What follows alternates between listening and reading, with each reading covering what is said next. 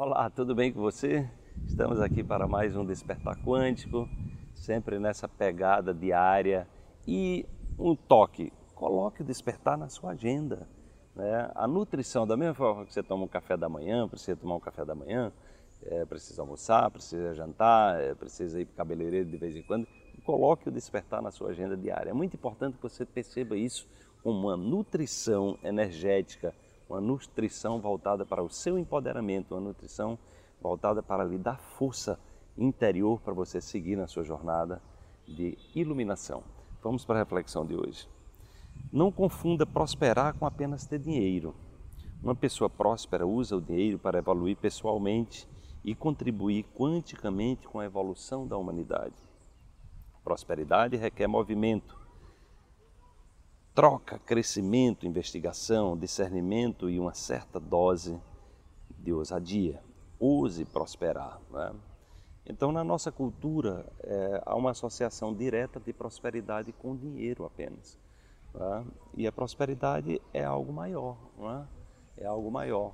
A gente vive numa natureza que é abundante, que é próspera, que está o tempo todo nesse movimento da doação da evolução, do crescimento, do aprimoramento. Então, assim sempre foi desde o Big Bang há 3,8 bilhões de anos atrás. Então, o mundo vem evoluindo, o universo está o tempo todo num processo evolutivo de aprimoramento. Foram nascendo primeiros, os primeiros elementos químicos ali logo no início, depois os elementos mais pesados no interior, da, eh, mais pesados no interior das estrelas, e aí foram nascendo os primeiros organismos é, monocelulares, né, bactérias, vírus, os micróbios, depois foi foi aparecendo os, os, é, os indivíduos mais complexos, né, os organismos multicelulares, vieram os peixes, os anfíbios, os répteis, os mamíferos e no finalzinho veio o ser humano. Então veja que é todo um processo evolutivo, né, um evolutivo onde nós seres humanos somos os únicos que temos essa capacidade de interferir de maneira consciente na realidade, de interagir com essa inteligência criativa